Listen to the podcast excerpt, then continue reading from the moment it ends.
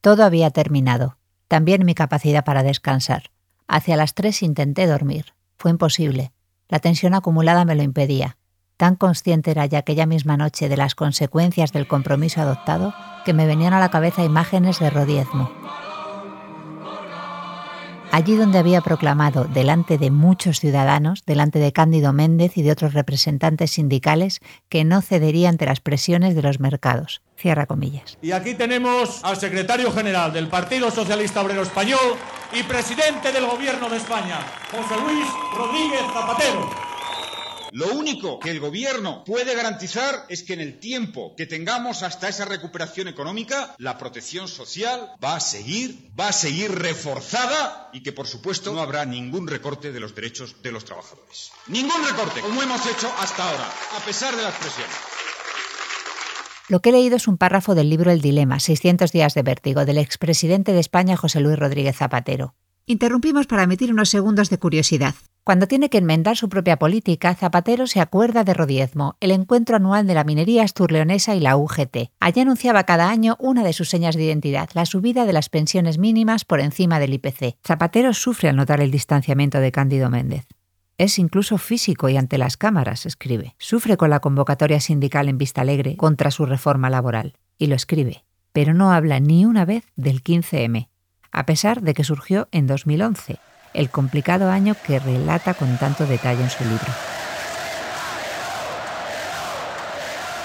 La conexión de Zapatero con la ciudadanía está en generaciones que no tienen la espalda para acampar en sol, aunque serán las del 15M las que más sufran las consecuencias de todo lo ocurrido entonces. El fin de semana del 8 y 9 de mayo a Zapatero le pasa de todo. El día 8 tiene un ojo en Barcelona, donde operan al rey del pulmón, otro en Madrid, donde recibe la visita de Joe Biden, entonces vicepresidente de Estados Unidos. Biden, cuenta Zapatero, le dice que los mercados se tranquilizan con sufrimiento y lágrimas, con enfrentamiento con los sindicatos, con pruebas difíciles a los ciudadanos. Y otro ojo en Bruselas, donde está Elena Salgado, ministra de Economía, negociando la salvación del euro. En la madrugada del sábado al domingo, Zapatero, desde ese colchón que es lo primero que algunos cambian al llegar a la Moncloa, intenta dormir y al mismo tiempo asimilar que va a tener que defender públicamente un recorte de gasto público de 15.000 millones de euros. 15.000 millones de euros en 2010 y 2011. En contra de todas las promesas que ha hecho. Es la cifra a la que se acaba de comprometer Salgado con el resto de ministros de Economía de la zona euro. Una condición para aprobar un fondo de rescate de países europeos que sea lo bastante potente como para ahuyentar a los que están apostando contra la duda de los países más débiles. La duda la han sembrado los titubeos de Europa para ayudar a Grecia. ¿Podía un país del euro no afrontar la devolución de su deuda pública? ¿Podían no ayudarle sus socios? No acción, reacción. El interés que se exige a las deudas públicas de los más débiles se dispara. ¡Bum! Y ahí está España, que le debe mucho, muchísimo dinero a inversores externos y lo tiene apostado en gran parte en ladrillos y suelo a través de su sistema financiero. Y era una burbuja, no como el Bitcoin. ¿Eso se avisa? Y al estallar ya no hay casas que hacer y se dispara el desempleo. Hay que pagar el paro a un montón de gente y se dispara el gasto. Y ya no te puedes fiar ni de los impuestos que daba el ladrillo y la rueda de la que tiraba, que se cae todo. Y espérate, que encima el sector inmobiliario crecía a crédito y le ha dejado un agujero a la banca que no se le ve el fondo. El milagro español. Zapatero no podrá mantener sus promesas y ese año ya no irá a rodiezmo. El líder socialista conjuga todos los verbos que prometió no utilizar. Eliminar, suspender, suprimir, reducir las retribuciones del sector público, la revalorización de las pensiones, prestaciones por dependencia, prestación por nacimiento. No será suficiente. Cada vez le van a pedir más piezas, reformas. Y aquí entra la reforma laboral, una de las primeras que se le exigen junto con la de las pensiones. Menos de un mes después de anunciar el tijeretazo de 15.000 millones, que ha tocado pensiones, dependencia, sueldos públicos, cuando ya ha asumido que el reformador de su política es el mismo, le cueste lo que le cueste. Cueste lo que cueste. Y cueste lo que me cueste. El presidente pone fecha a la inminente reforma del mercado de trabajo, que está dispuesto a aprobar con o sin acuerdo. No. No, lo que hemos hecho es gobernar con diálogo. Lo que hacemos es gobernar escuchando a las partes, aquellos que representan a los trabajadores y también, por supuesto, a los grupos parlamentarios. Porque con la crisis y de la crisis tenemos que salir con diálogo social y con diálogo parlamentario. Este no es un gobierno que no escuche, no es un gobierno que no sea sensible a las demandas de los trabajadores y de los sindicatos. Eso fue en 2009, señor Zapatero. Salga de rodiezmo. Volvamos a 2010. La prima, las presiones. El Gobierno aprobará la reforma laboral el próximo día 16, miércoles, en Consejo de Ministros, se produzca un acuerdo o no se produzca un acuerdo. Será sin acuerdo y no será la última, ni siquiera la última de su gobierno. Esto fue una parte de un guion ya escrito que se va presentando a la ciudadanía por entregas. Puede ser, señor Tardá. Fíjese, solo dos días después de aprobar la reforma laboral de 2010, el director gerente del FMI le susurró en Moncloa a Zapatero que España pidiese el rescate. Y fue la primera vez de unas cuantas que se lo pidieron. Lo cuenta en el libro, donde de paso privatiza un par de cartas confidenciales que cruzó con el Banco Central Europeo. Muchas cosas mejor no recordarlas. Bueno, señor Zapatero, acordarse es precisamente el objetivo de crisis de memoria. Hay algunos que están como frotándose las manos. Puede ser. Y eso que aún no han oído cómo se orquestó la reforma laboral de 2011, que fue la más dura del PSOE, pero no se preocupe, que luego viene la del PP, y la puerta que ustedes abrieron la sacaron de los goznes.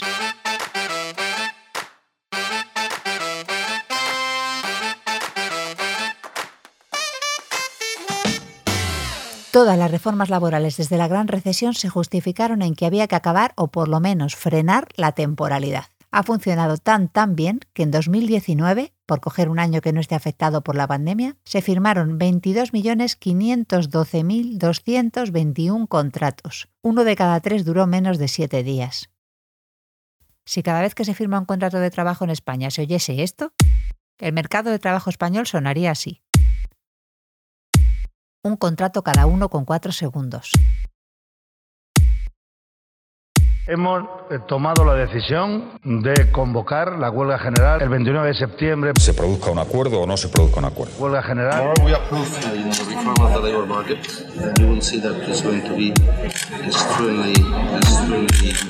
Más trabajo indefinido que trabajo precario. Se produzca un acuerdo o no se produzca un acuerdo. Huelga general. Señorías, más empleo, pero más empleo estable. Se produzca un acuerdo o no se produzca un acuerdo. Huelga general. Promover la contratación Una indefinida. necesaria. Una reforma laboral que fomenta la contratación estable, que pretende reducir el mal endémico de la temporalidad en nuestro Se país. produzca un acuerdo o no se un acuerdo. Sí, sí, indefinidos de un año. Qué blanqueo de las estadísticas que van ustedes a realizar. Salen los padres para que entren los hijos, pero resumiendo, entran salarios más precarios y salen los salarios más asentados. Hay una parte de la sociedad metida en una rueda de entrada y salida constante del mercado de trabajo que se ha ido acelerando año tras año.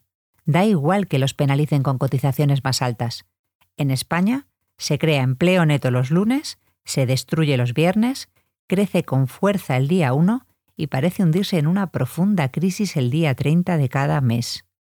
Hasta el día siguiente. Soy Ana Tudela y esto es Crisis de Memoria, un viaje de una década hacia la gran recesión, un podcast de Datadista para recordar lo que pasó y ponerle voz y datos a lo que vino después. Capítulo 1. Una reforma laboral en tres dosis. Hay cosas que hay que entender. ¿Cómo no van a presionar al que escribe el BOE? El BOE, que te cambia la vida. A ver, un día te despiden y te tienen que pagar 45 días por año trabajado. Y al día siguiente ya no. Pero oiga, eh, lo dice el BOE. Ah, perdón. Entre 2010 y 2012 hubo unos cuantos cambios de calibre. ¿Qué estabas haciendo esos días a las 7 y media de la mañana? ¿Subiste una verja? ¿Metiste la clave del ordenador? ¿Pusiste una anestesia? Pues todo igual, pero no. 2010. El ladrillo hace ya dos años que se ha venido abajo por el estallido de la burbuja del crédito. Ha traído paro, un buen agujero a la banca y ahora resulta que el problema es otro. La tele está ahí a diario, pum, pum, con la prima, la prima, que podemos saberlo justo. Si sube, malo, si baja, bueno. Qué tensión. A ver, que a los españoles y españolas no nos saca del bar una pandemia, pero esto nos sacó. A eso llegó el nivel de estrés. Le echamos siete candados al monedero. Cualquier tipo de fracaso se va a achacar a Unidas Podemos. No, no, a usted no. A la cartera. Con el consumo interno tocado, los manuales dicen que hay que salir a buscar los clientes fuera. Y cuando digo fuera, digo fuera de España, salir de la crisis exportando. Como nos pilla otra vez tarde para ponernos a inventar el iPhone, la solución vuelve a ser exportar más barato. Antiguamente, hijos e hijas mías, en los tiempos de la peseta, se le decía al Banco de España, ponte a imprimir billetes. Y se conseguía ser más barato haciendo más barata la peseta, devaluando la moneda. Pero en la crisis que se inicia en 2008, la máquina de fabricar billetes estaba a 1.800 1858 kilómetros, en Frankfurt. Fabricaba euros para un montón de países y ya no mandábamos tanto sobre ella. ¿Y quién mandaba? ¿Y quién mandaba? Que estaba en Frankfurt. Para producir más barato había que reducir los costes de lo que se producía. Hacer la devaluación interna. Traducción en España, bajar salarios. No hay ciencia en esto. No vamos a ponernos a pensar en cosas locas como bajar el precio de la energía. Nah. Opciones. Fabricas lo mismo con menos gente. Despides a la plantilla cara y la sustituyes por una más barata. Le bajas el sueldo a la que tienes. Que las leyes te den facilidades para hacer una cosa, la otra o todas es lo que se llama tener flexibilidad externa. Flexibilidad externa significa generalizar la indemnización de 33 días y 24 mensualidades. Señora Báñez, no haga spoiler, que vamos por 2010.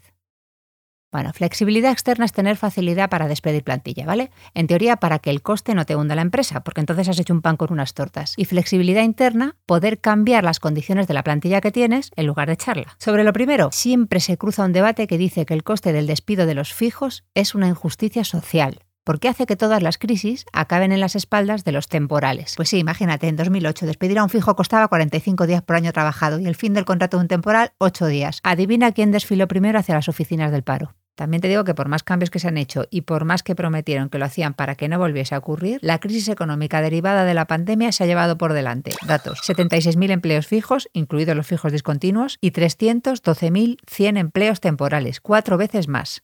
¿Ha bajado la temporalidad en esta década? No. Mantenemos entre un 25 y un 30% de puestos temporales, dependiendo de la época del año. Campeones de Europa. Exactamente el mismo porcentaje que cuando se hicieron las reformas. Lo que ha cambiado es que los contratos cada vez duran menos. Así que las medidas para esto no sirvieron. Ahora se pide más equiparación entre fijos y temporales. Más reducción de la dualidad, con el mismo argumento. Se supone que se trata de equilibrar las condiciones. El PSOE aumentó en 2010 la indemnización a los temporales, sí, pero en diferido. Fue aumentando cada año para pasar desde los 8 hasta alcanzar 12 días por año trabajado en 2015, cinco años después. Lo otro, lo de bajar la indemnización de los contratos fijos, fue más rápido. El PSOE lo negó hasta el último momento, hasta que casi estaba ya en el BOE, porque es la piedra contra su tejado. Es un tiro en el pie de sus votantes, la negación de su discurso. No va a haber pérdida de derechos de los trabajadores en lo que afecta a la indemnización por despido. Sí, señor Zapatero, sí la habrá, aunque lo negasen incluso después de aparecer en el BOE. No rebaja indemnizaciones por despido a los trabajadores ni merma los derechos de los mismos. Qué chiquillo. Señor Membrado, cuando usted dijo esto en el Congreso, septiembre de 2010 llevaba ya meses en vigor un nuevo contrato indefinido aprobado por el gobierno de Zapatero, con indemnización de 33 días por año trabajado. ¿Afectaba a los contratos en vigor? No, pero lo extendieron a tantos colectivos que prácticamente servía para cualquier nuevo contrato fijo. Debe servir para incentivar que se realicen contratos indefinidos en el futuro. Es hacer también la contratación indefinida más atractiva. Sí, bueno, más atractiva, más barata, si no pasa nada por decirlo. Lo que pasa es que al PSOE reconocer esto lo lleva mal. Lo hace, pero sufre. Celestino Corbacho lo explicó, lo acabamos de escuchar, porque le quedaban días de ministro en el gobierno de Zapatero. Mira con qué alegría lo dijo Báñez. Corbacho ya había aprobado la reforma de 2010. La había modificado el Senado. Él se iba con el trabajo hecho. Pero su sustituto, Valeriano Gómez, antes de ser nombrado ministro, fue a la manifestación contra la reforma que iba a tener que aplicar él, que era mucho más blanda, por cierto, que la que aprobaría él mismo en 2011, las cosas del PSOE. Porque 2011, ¿quién iba a decirlo?, fue más duro que 2010.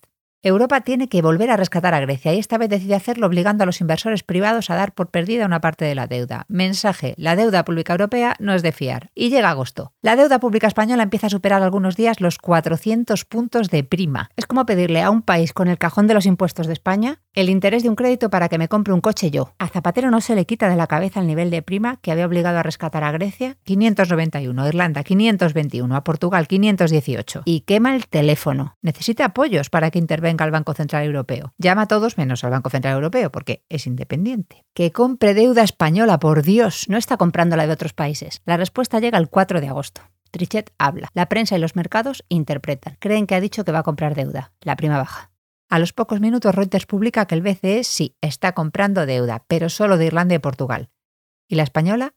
Mira, ahí arriba. Y aquí viene la jugada. Zapatero habla con Miguel Ángel Fernández Ordóñez, gobernador del Banco de España y miembro, por tanto, del Consejo de Gobierno del Banco Central Europeo, y le pide que hable con Trichet, que busquen alguna fórmula para que el Banco Central Europeo compre deuda española. Y aquí llegan las cartas. La idea es de Trichet, dice Zapatero en su libro. Carta de Trichet a Zapatero, estrictamente confidencial. Estimado Zapatero, vendría muy bien que se ocupe de descentralizar la negociación colectiva, que los convenios de empresas estén por encima de los estatales y regionales en España, promover la contención salarial en el sector privado introducir un contrato nuevo con una indemnización muy baja, anular temporalmente el límite de encadenamiento de los contratos temporales. Zapatero responde al día siguiente, sábado, estimado Trichet, que sí, que cumplo, pero compre deuda española. El literal de las cartas lo puede ver en nuestra web. El caso es que el lunes Reuters informa de que el Banco Central Europeo está comprando bonos españoles e italianos. ¡Viva la independencia del Banco Central Europeo! ¡Viva la de los gobiernos! Y la prima cerró en 285 puntos ese día. Y aquí se encuadra la reforma laboral del PSOE de 2011 y sus nuevos sufrimientos para explicarla. El Partido Popular no se anda con estos jaleos del qué dirán mis votantes. En esto no. Bueno, también porque no son los mismos votantes, pero bueno. Ellos, cuando llegaron al poder, tiraron por la calle del medio. ¿Es que ellos no dan explicaciones a Europa? Pues claro que sí. Hay que darlas siempre si estamos en el euro. A ver si no. Ese micrófono indiscreto que pilla Luis de Guindos, ministro de Economía con el PP, anticipándole a Oli Rehn, vicepresidente de la Comisión Europea, que estaban a punto de aprobar una reforma laboral extremely, extremely aggressive. Y tan agresiva el PP generaliza el despido de 33 días y 24 mensualidades para todos los contratos fijos, a la que levantaba la verja esa mañana si era fija, al que tecleaba las claves de entrada en el ordenador y a la de la anestesia, si tenía la suerte de ser fija aún estando en la sanidad pública. Afectaba a todos los contratos fijos nuevos, pero también a los millones de contratos fijos en vigor. ¿Cómo? En caso de despido, la indemnización se calcula con 45 días para lo trabajado hasta el momento de aprobarse la reforma laboral y 33 para el tiempo trabajado desde entonces.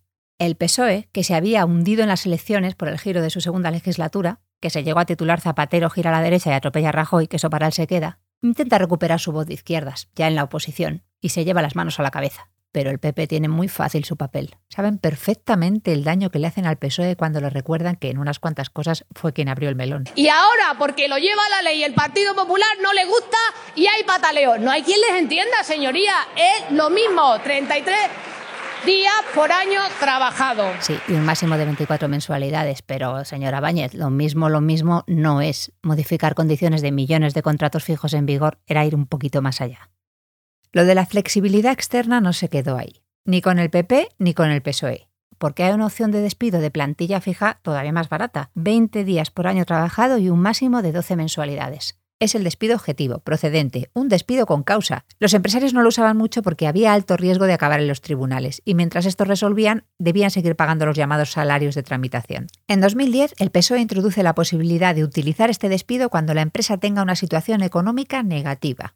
Esto no parece muy difícil estando en crisis, pero es una opción que queda todavía como muy abierta, aunque marcaba camino. Pero ojo a esto, que sí fue impactante. El PSOE incluyó que de los 20 días de indemnización, 8 los pagaría el Fondo de Garantía Salarial, el FOGASA, es decir, que daba la posibilidad a la empresa de despedir a un coste en realidad de 12 días por año trabajado, a plantilla con derechos adquiridos, mejores salarios, etc.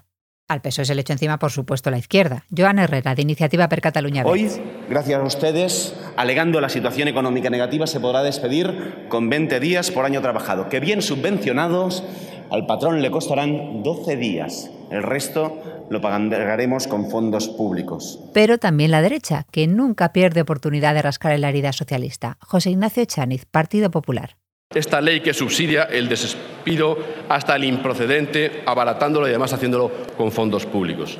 Y Valeriano Gómez ahí peleando por mantener el argumento. Trata de combatir también la inestabilidad, favoreciendo la contratación indefinida y haciendo que el Fondo de Garantía Salarial pueda asumir el pago de hasta ocho días de indemnización por despido. Y ella en su escaño, esperando su momento. Porque nadie, nadie hasta la llegada de Albert Rivera al Congreso ha disfrutado más echándole en cara algo al PSOE.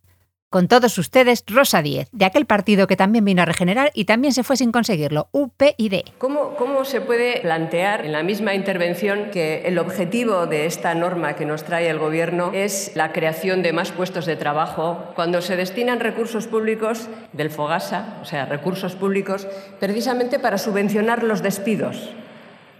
El FOGASA seguirá financiando despidos, solo lo hará cuando el despido sea objetivo, procedente, al fin y al cabo, cuando tenga una causa acreditable ante nuestra jurisdicción. Sí, sí, es que durante un año subvencionaron hasta los improcedentes. Significa que hemos vuelto al planteamiento eh, legítimo, que solamente aquellos despidos procedentes tienen que consumir en estos momentos recursos del FOGASA.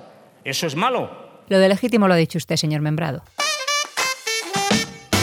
En la segunda reforma laboral del PSOE, la de 2011, se afina más lo del despido objetivo. Se dejó acogerse a este despido más barato a empresas en pérdidas actuales o previstas, o incluso en beneficios, si tenían una disminución persistente de los ingresos. ¿Para qué todas estas concreciones? Pues para que los despidos objetivos no acaben en los tribunales, y si llegan, la interpretación sea clara. Cuando el Partido Popular llega al poder, lo pone más fácil. No será más fácil, será con causa. Pues con causa, señora Báñez. Se podrá despedir con causa económica cuando los ingresos durante tres trimestres consecutivos sean inferiores a los del mismo periodo del año anterior. Es una barbaridad económica. ¿Se imaginan en un momento de recesión como en el que estamos viviendo qué empresa en este país no puede alegar una bajada de ingresos? Pero si eso lo pusieron ustedes, señora Rodríguez. O sea, me refiero al PSOE, al partido al que pertenecía Soraya Rodríguez en ese momento. Hoy, al menos hasta ahora, está en Ciudadanos, creo no estará en Bruselas. Además, para facilitar el despido, es necesario que en los despidos colectivos desaparezca la autorización administrativa. Además, también ustedes suprimen los salarios de tramitación. Eso sí fueron grandes cambios de la reforma laboral del PP. Al desaparecer la necesidad de contar con autorización de la Administración laboral, la empresa ya no tenía la presión de alcanzar un acuerdo con los sindicatos sobre las condiciones del despido objetivo. Podía hacerlo por el mínimo, los 20 días por año trabajado, y al suprimir los salarios de tramitación, se hacía más complicado para trabajadores y trabajadoras tener pulmón suficiente para soportar un proceso judicial si no estaban cobrando nada. Solamente tiene un objetivo, disuadir a los trabajadores de que acudan a los tribunales en el caso de los despidos procedentes. No lo negaron en ningún momento. Para evitar la excesiva judicialización. ¿Lo ve? Datos. Tanto en 2011 como en 2012 y 2013 hubo más trabajadores y trabajadoras despedidos en despidos colectivos que en 2009, el año negro después del estallido de la burbuja inmobiliaria. De 2010 a 2013 se despidió a 273.700 personas con esta fórmula. De estas, 153.200 fueron despedidas en 2012 y 2013, es decir, con la reforma del Partido Popular. Y ya te digo yo que el cambio era relevante. Que se lo digan a esa mujer. Con 25 años de antigüedad en la empresa, a la que han echado a la calle con 18.000 euros de indemnización en la primera semana de vigencia de su decretazo en lugar de los 50.000 que le hubieran correspondido la semana anterior. Pero no todo fue facilitar despidos, también trataron de fomentar la contratación. ¿Qué contratación? ¿Se acuerdan del contrato indefinido creado en 2010 por el PSOE, el de los 33 días? El Partido Popular también creó su propio contrato indefinido el contrato indefinido para emprendedores. Y recalco que es indefinido. Ya, ya, pero diga la letra pequeña. Está destinado a empresas de menos de 50 trabajadores. Sí, bueno, la gran mayoría de las empresas españolas. La otra letra pequeña. La duración del periodo de prueba de este contrato es de un año. Ay, Un contrato indefinido con un año de prueba. Un año de prueba. No tiene ningún tipo de protección por despido. Ni causa, ni indemnización. ¿Qué podrán comprar? ¿Quién se fiará de ellos con semejante contrato? Es imposible concebir un periodo de prueba de un año. Y esa no es la función del periodo de prueba. Es solo evaluar la capacidad del trabajador para asumir las funciones que le corresponden en su puesto de trabajo. Usted sabe además que esto se presta a una suerte de fraude colectivo que en el día 364 de este convenio se va a proceder a la resolución de los mismos sin indemnización. No es despido gratuito, es resolución en el periodo de prueba por pretendidamente no haber superado la prueba. Una perversión y descausalización peligrosísima, señora ministra. Sí, sí, indefinidos de un año. ¿Qué blanqueo de las estadísticas que van ustedes a realizar? Pues le doy cifras. Por más contratos que se inventen, si la economía no tira, las empresas no contratan. El contrato indefinido para emprendedores cogió ritmo cuando empezó a recuperarse la economía. Datos. Su máximo se alcanzó en 2018, cuando se firmaron casi 300.000 contratos de este tipo. ¿Eso es mucho o es poco? Pues ese año el total de contratos firmados superó los 22 millones. El 56% duró menos de un año. Este contrato ya no existe, fue derogado a finales de 2018. Estuvo en vigor más de seis años. No logró que aumentase la contratación indefinida.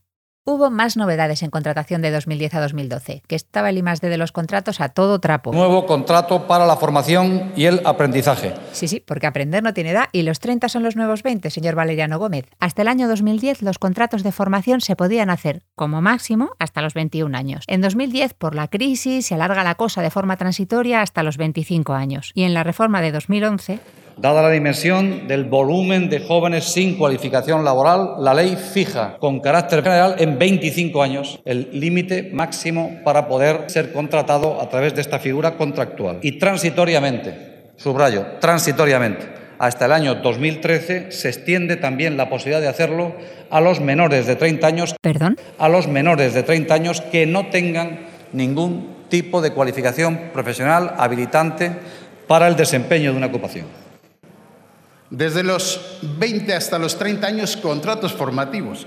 Nuestros jóvenes no van a tener más opción de ingresar en el mercado de trabajo que a través de una formación que va a encubrir mediante un fraude de naturaleza colectiva que usted debería evitar. Porque si un joven, formándose desde los 20 a los 30 años, cobrando el salario mínimo o percibiendo el salario mínimo interprofesional, va a estar realizando tareas ordinarias de la actividad de la empresa que le contrata hasta un porcentaje del 75% del tiempo de duración de la jornada, ningún empresario, señor ministro, y usted esto lo sabe igual que yo, va a optar por una fórmula contractual diferente a estos contratos formativos. Una jornada mínima dedicada a la formación que pasa del 15% actual hasta el 25%, 25 destinado a formación. del tiempo a formación, 75% al empleo. Hombre, los empresarios nos piden el 10% de formación y el 90% al empleo. Vamos a ser claros, eso es lo que nos piden los em-, empresarios, una mizquita de empleo, digo de formación,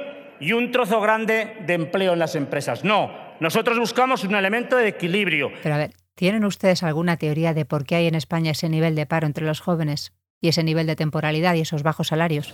Estas cifras, sin duda escalofriantes, se explican en buena medida por la acción de la burbuja inmobiliaria, que llevó a muchos jóvenes en la última década a abandonar prematuramente el sistema educativo.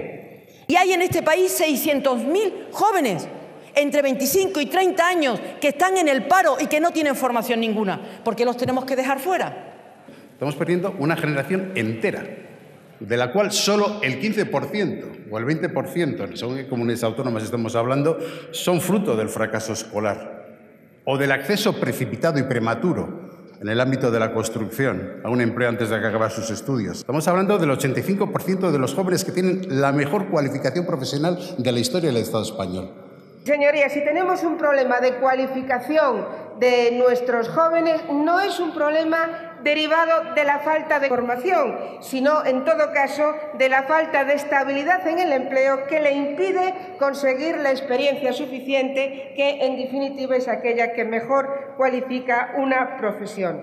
Si hay un chico que se formó en la construcción en los tiempos de la bonanza económica, tenemos que permitir que esa persona se pueda formar, por ejemplo, en otro oficio como ebanista o, o cualquier otra cosa para que tenga otra orientación y otro futuro profesional. Pues siento estropearles el argumento, pero vengo del futuro, no les traigo elegía, pero sí que hace más de una década que estalló la burbuja. Y el problema sigue ahí.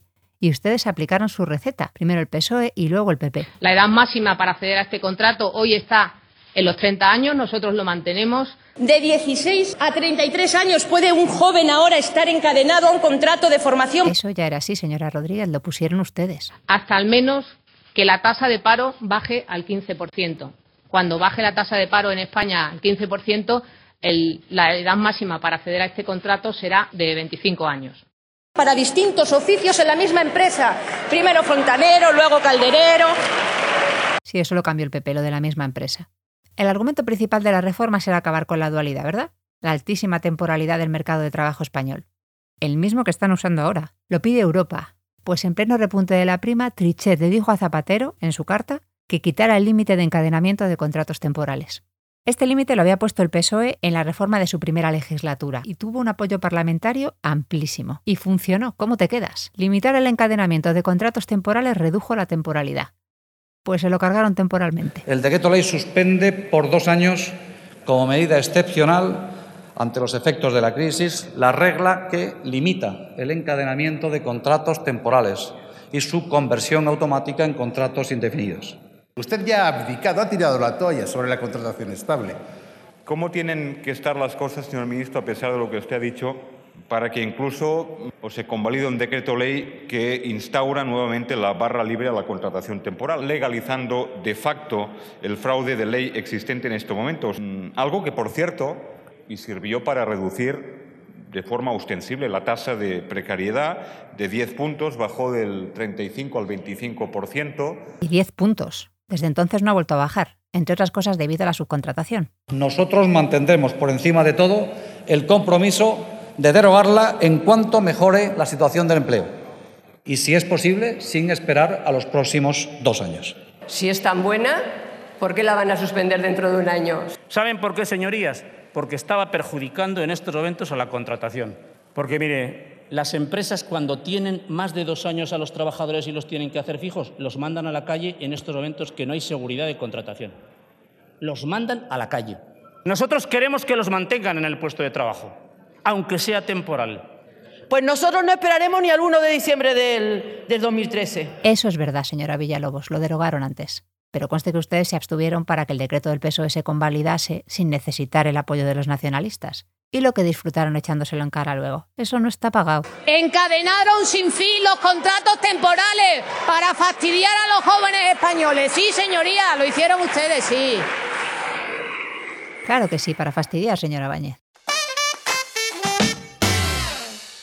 Si hay algo en lo que han puesto el foco las reformas de la Gran Depresión es en la modificación de la negociación colectiva. ¿Y por qué este interés? Dice el Estatuto de los Trabajadores que la relación laboral se rige por las leyes del Estado, por los convenios colectivos y finalmente por el contrato de trabajo, que no puede tener peores condiciones que el convenio colectivo ni por supuesto incumplir las leyes. El convenio colectivo es un blindaje de la pera limonera de las condiciones del empleo, especialmente en empresas de pequeño tamaño, con menos capacidad de negociación por parte de la plantilla. Hacer primar el convenio de empresa sobre los convenios estatales o sectoriales ha sido uno de los principales objetivos de la reforma. Es el primer punto de la Carta de Trichet. ¿Por qué? Pues porque había que bajar costes laborales y eso era un impedimento y ya está. Zapatero le contestó que lo haría. No hizo todo, pero hizo un cambio importante. Creó las comisiones ad hoc para negociar suspensiones temporales de los convenios. Y aquí sí que el PP rompió la baraja. Y pilló de sorpresa porque hacía 10 días que se había firmado entre sindicatos y patronal el segundo acuerdo para el empleo y la negociación colectiva. A ver, este acuerdo aumentaba el poder de los convenios de empresa, contenía la subida salarial durante tres años y facilitaba los descuelgues. Esto es la posibilidad de que una empresa suspenda temporalmente la aplicación de un convenio. El PSOE también había regulado la posibilidad de descolgarse, pero en el régimen salarial, y además había que definir la progresiva recuperación de las condiciones anteriores. Con la reforma del PP se permite aplicar todo, la jornada, el horario, la distribución del tiempo, las funciones, bueno, y por supuesto las condiciones salariales. Y no había que definir una ruta de recuperación, pues se lanzaron en tromba. Datos. En 2013 hubo descuelgues de convenios que afectaron a 160.000 trabajadores. Luego ya baja al año siguiente 66.000, al siguiente 40.000, al siguiente 30.000 y desde 2017 está alrededor de 20.000 trabajadores afectados al año. Además, el PP dio prioridad al convenio de empresa, como estaban pidiendo, y puso además límite a la ultraactividad, que es el tiempo que se mantiene un convenio en vigor mientras se negocia el nuevo. Si pasaban dos años sin acuerdo, fin del convenio. Para ello, se posibilita la adaptación de funciones, los cambios en la jornada o la moderación salarial facilitaremos la posibilidad de no aplicar el convenio colectivo en circunstancias de crisis, lo que se conoce comúnmente como descuelgue. Creemos en los mecanismos de flexibilidad interna y la posibilidad de descuelgue del convenio de ámbito superior, porque dará más oportunidad a empresarios y trabajadores para que de verdad el despido pase a ser el último recurso. Reconociendo la prioridad del convenio de empresa frente al sectorial. Por último, el plazo máximo de vigencia después de la denuncia de un convenio colectivo será también de dos años a partir de ahora. Ha pasado una década. La derogación de la reforma laboral, de las reformas, ha sido un debate, es un debate y será un debate. La tensión llega hasta el acuerdo de investidura de la coalición de gobierno actual y hasta el Consejo de Ministros. Ahora se retoma la negociación con sindicatos y patronal. Ni Europa ni la patronal parece que estén muy por la labor y parte del Gobierno tampoco. Hemos hablado con Maricruz Vicente, secretaria confederal de Acción Sindical de Comisiones Obreras, y con Gonzalo Pina, secretario de Política Sindical de UGT. Y hemos pedido, por supuesto, hablar también con la COE para conocer todas las posturas de partida, pero han preferido no hablar. Hola, buenos días, Gonzalo. Soy Ana Tudela. Hola, Maricruz. ¿Qué hay? ¿Cómo estamos? Estamos bien. ¿Me oyes bien? Hola, sí. Sí, te oigo bien, te oigo bien. Si tuvieras que destacar con una década de distancia, ¿cuáles han sido esos aspectos más dañinos? ¿Cuáles serían? La devaluación salarial. De tal forma que ha empobrecido a la clase trabajadora en nuestro país, ha creado una precariedad como no había en nuestro país eh, ha generado una temporalidad en la que nos llama la atención constantemente desde la Comisión Europea que nuestro país no puede continuar en esa, en esa línea. Es un ataque frontal a la negociación colectiva. Y eso, sin ninguna duda, ha conllevado a que en estos años de crisis se haya producido una importante devaluación salarial. En una primera etapa, nosotros planteamos cuatro aspectos fundamentales que tienen que ver con la recuperación de la negociación colectiva y que tienen una incidencia directa en los salarios. La prevalencia aplicativa del convenio sectorial frente al convenio de empresa, de manera que los convenios sectoriales sigan siendo la referencia básica o mínima de todos los trabajadores y trabajadoras que pertenecen a un determinado sector y que los convenios de empresa que se produzcan tienen siempre que respetar ese mínimo que establecen los convenios sectoriales. La negociación sectorial cubre como un paraguas ese 96% de micro y pequeñas empresas a la que sería muy difícil llegar en la negociación empresa a empresa. Mientras tengamos la reforma laboral, tenemos un problema que tiene que ver con la negociación colectiva, tenemos un problema que tiene que ver con la duración de los convenios, la ultraactividad. Recuperación de la ultraactividad de los convenios colectivos, que no desaparezcan una vez que finalice la vigencia de los mismos y no hayan sido renovados por uno nuevo, modificar lo relacionado con la inaplicación de los convenios colectivos, lo que conocemos habitualmente como descuelgue tal como lo teníamos, la empresa que se quería descolgar de un convenio sectorial tenía que argumentar, justificar por qué se quiere descolgar, por ejemplo, en cuanto a salarios, no, no solamente argumentarlo, tenía que situarlo en el debate con los representantes de los trabajadores, digamos, toda la documentación del por qué no podía pagar esos salarios. Teníamos una condición y es, tenía que haber una cláusula en la que se decía y cuándo recuperamos de nuevo los salarios. No tenemos nada en contra de que en una empresa en un momento dado, por las dificultades que pueda traer, puedan aplicar parte del convenio. Oiga, pero dígalo con documentos en la mesa. Y dígame cómo vamos a recuperar. Cuando usted recupere la normalidad, cómo los trabajadores también recuperarán los salarios. En el mes de marzo del año pasado, la mesa de diálogo social en la que estábamos hablando de reforma laboral, dejamos pendiente, por ejemplo, el artículo 42 cuando habla de subcontratación, porque por ahí aparecen las altas cotas de temporalidad, la alta siniestralidad que se produce en nuestro país con accidentes mortales, tiene que ver con la temporalidad y tiene que ver con la precariedad que hay en este país. Y que además esas personas que trabajan en esas contratas y subcontratas tengan un convenio sectorial de referencia. Consideramos que eso también tiene que regularse más allá de que haya una sentencia del Tribunal Supremo, tiene que plasmarse en la legislación, porque antes el Tribunal Supremo tuvo un criterio y ahora ha tenido otro. Por lo tanto, es importante que esas cuestiones queden aseguradas por ley. ¿no? Nosotros habíamos planteado un poco la negociación por fase. Si planteamos realmente todas las cuestiones a la vez en la mesa de negociación, igual era muy difícil que pudiéramos llegar a amarrar cosas, ¿no? Y nuestro objetivo es amarrar y cambiar cosas. Pero hemos hecho una forma sensata, de pasar de donde los partidos que gobiernan planteaban que se iba a derogar la reforma en su totalidad, a pasar a un escenario de ya no se puede derogar la reforma en su totalidad, y entonces dijimos, bueno, pues empecemos por lo más complejo, ¿no? La parte de la negociación colectiva. Esa es la más difícil. Y poder seguir con, eh, con otro paquete de medidas que más o menos teníamos también previstos y articulados, donde entraban lo derivado de los despidos colectivos, de la mayor facilidad para el despido que se introduce en la reforma del, año 2012. Eh, pero bueno, eso en estos momentos creo que lo debemos de ligar al proceso de negociación que le abrice también relacionado con las exigencias europeas en cuanto eh, a las ayudas para la recuperación en estos momentos, ¿no? Creo que hay un fraude grande en la contratación. Es una de las cuestiones que Europa nos ha puesto deberes para que veamos realmente y reduzcamos realmente la contratación eventual que tenemos en nuestro país. Tenemos eh, un problema tremendo con los despidos, el cobro cuando un trabajador es despedido, cómo se ha ido reduciendo. Todo lo deriva del despido colectivo de los trabajadores y las trabajadoras y del control administrativo sobre esa cuestión. Sabemos que no son temas fáciles, ni siquiera con ese gobierno, pero desde luego son cuestiones que es obligatorio que las planteemos y que las veamos. Nuestro objetivo es derogar la reforma laboral en su totalidad, haciéndolo de una forma que no produzca crispación, conflicto. Pero este gobierno tiene que entender que si de verdad quiere hacer políticas de izquierda, si de verdad quiere hacer políticas de defensa de los trabajadores y trabajadoras de este país, se ha de cargar la reforma laboral Al final, con los gobiernos de derecha, teníamos claro quiénes estaban ahí y qué, qué hacían y qué estaban produciendo en este país.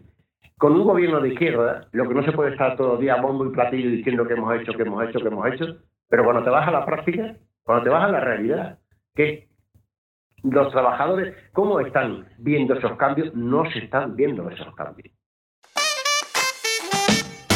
Hasta aquí, una reforma laboral en tres dosis. El primer capítulo de Crisis de Memoria, con guion y voz de Ana Tudela, edición de Antonio Delgado y la inestimable participación de representantes de la política de una época muy, muy lejana. Tenéis el guion íntegro junto a los gráficos de los datos que se citan en la zona de crisis de memoria de datadista.com. Nos oímos en el próximo capítulo. Hasta entonces, no se olviden de recordar.